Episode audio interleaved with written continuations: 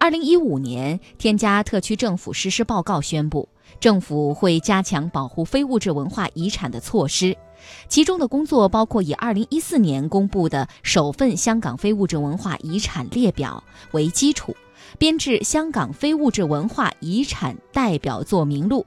首份代表作名录将涵盖二十个项目，代表。做名录的建立，可为政府提供参考依据，让政府就保护非遗，特别是具有高文化价值和急需保存的项目，在分配资源和采取保护措施时，订立缓急先后次序。待五月十一号公众咨询结束之后，政府会整理公众的意见。并就此再次咨询非遗咨咨询委员会，以期于二零一七年中公布第一份香港非物质文化遗产代表作名录。粤剧、古琴艺术这些香港民众并不陌生的传统文化和习俗，千百年来靠一代又一代的民间艺人口传心授传承下来，成为国家级的非物质文化遗产，不仅是香港的文化瑰宝，更成为中国文化的标志。而今时今日，互联网冲击着各行各业，改变着人们的观念，也影响了很多香港本地非遗技艺的生存空间。香港本地的非物质文化遗产距离香港的现代生活有多远呢？我们继续来听香港特区政府康乐及文化事务署非物质文化遗产博物馆馆长邹兴华。非遗咨询委员会主席郑培凯教授为我们进行的介绍。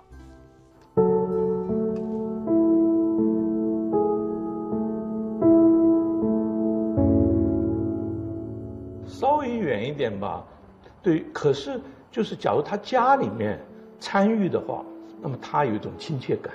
嗯啊，那么在市区已经离开他这个家族的啊，因为现在都是核心家庭嘛。是吧？父母小孩就是这样子了，经常经常跟他的宗族就断掉了。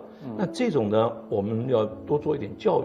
不，他们是有兴趣的，嗯，因为他们觉得哦，这到底还是我们地方上的东西啊。对，所以可能这些我们要多做点工作了。对，嗯，其实我觉得也不会太远吧，因为有有有一段时间。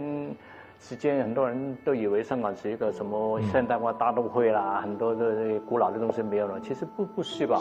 好像我们那个广东大戏那个粤剧，有一段时间以前很很呃呃二十年代是很蓬勃的，很多人所有人的娱乐就是看大看那个广东大戏，但是到。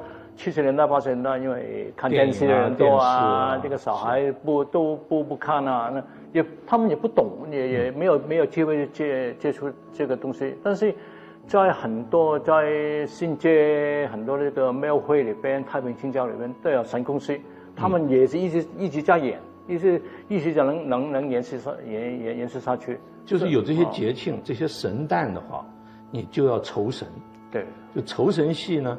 就变成小孩觉得很热闹，因为晚上搭起棚子来啊，对啊，啊很热闹，很好玩的嘛，对对对对啊，那那这像这种东西呢，还会吸还是会吸引年轻人，对。然后他们长大以后，我我现在发现很多年轻人，嗯，也不是年轻人，中年人呐，对，他就想起来他小的时候小的时候跟着跟着那个，他觉得对非常的快乐的一种记忆，是他儿时的记忆。进入社会以后，社会打拼很辛苦的，对吧？对啊，他就觉得这个应该给他孩子也有，嗯嗯啊，所以像这种的话，经常是父母会带着小孩去看这些的活动，所以从这点来讲呢，他有一定的亲切感、乡土感。大都市也有乡土感，而且那个进入那个世界级名录里边，上海政府也做了很多工作。对啊，对，现在上海政府也很多支支持，比如说从那个。呃，资源是很博览的款给他们。呃，现在在小学、在中学都很多机会来接触这个广东是，我觉得中国近百年呢，这个整个文化的变化是有一段时间，嗯，这个精英呢是看不起自己的文化，对，是吧？比较崇洋的，因为中国很弱很弱，嗯嗯。可是慢慢的，特我觉得特别是八零年代以后。对，自己慢慢富裕了，富足了，对，慢慢比较有自信了，嗯，以后就觉得，哎，我这些东西小的时候带来我很多的快乐，对啊，很多美好的记忆，对，也没有什么东西说是会妨碍这个进步的嘛，是吧？所以又回来了。我觉得这个在两岸三地这个现象都有。嗯。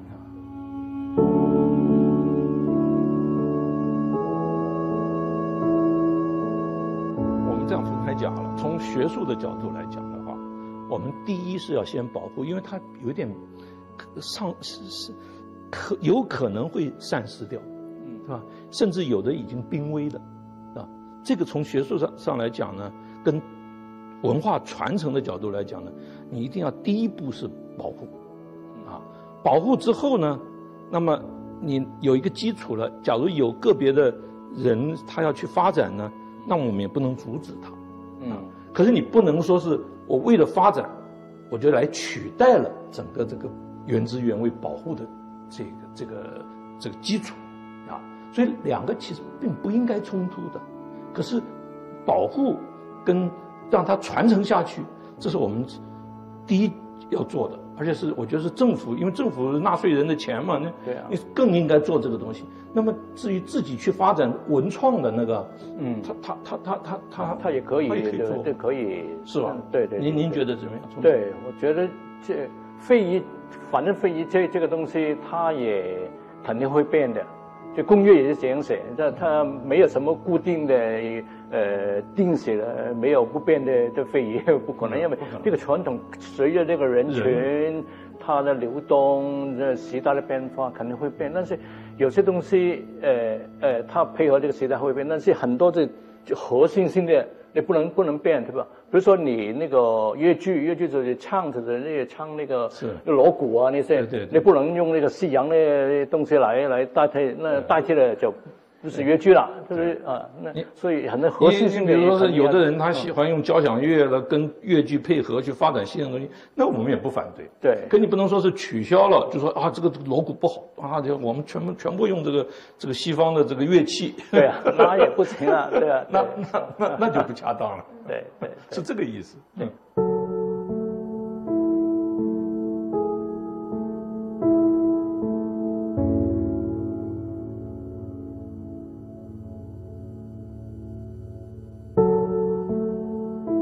嗯。两方面，一个就是口传心授呢，现在我们也做记录，嗯，而且我们有影像，这是现代科技给我们的好处，你可以做影像的记录，是吧？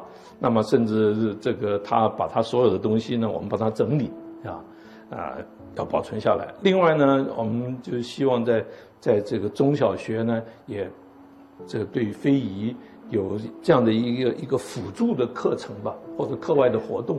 啊，尽量这样子做，是吧？有好多这样对对。有时候跟学校联合起来。对，我们跟香港，比如教育局啊，或者跟不同的学校，我们都很多合作，就是希望他们把那个非遗的元素渗透他们的课程里边。其实有的学校做的非常好，是。比如说常州有一个学校。对，常州那个做的非常好。哦。常州太平青椒，因为是比较早受到大家注意的。嗯。他那个学校本身那个有个中学。对中学。哦，做的好好。把还出书呢，对，都把整个非遗是长教岛很多的非遗都渗透到整个学校不同不同不同的课程里边，中英，呃，化学、物理都有这个非遗的东西。不，你讲的有有一些特殊的技艺啊，那么这个是要人传人的，嗯啊，师徒相承的，啊，这个是一定要找到传承人。那么还有一些呢是。不见得说是变成传承人，可是他要一个社会的支持的。嗯，那么这个我们就比较容易推广。对，传承人呢，有的时候还比较困难一点。对，传承人肯定要要要想办法怎么样扶起他，有些很可能这很濒危的，有些。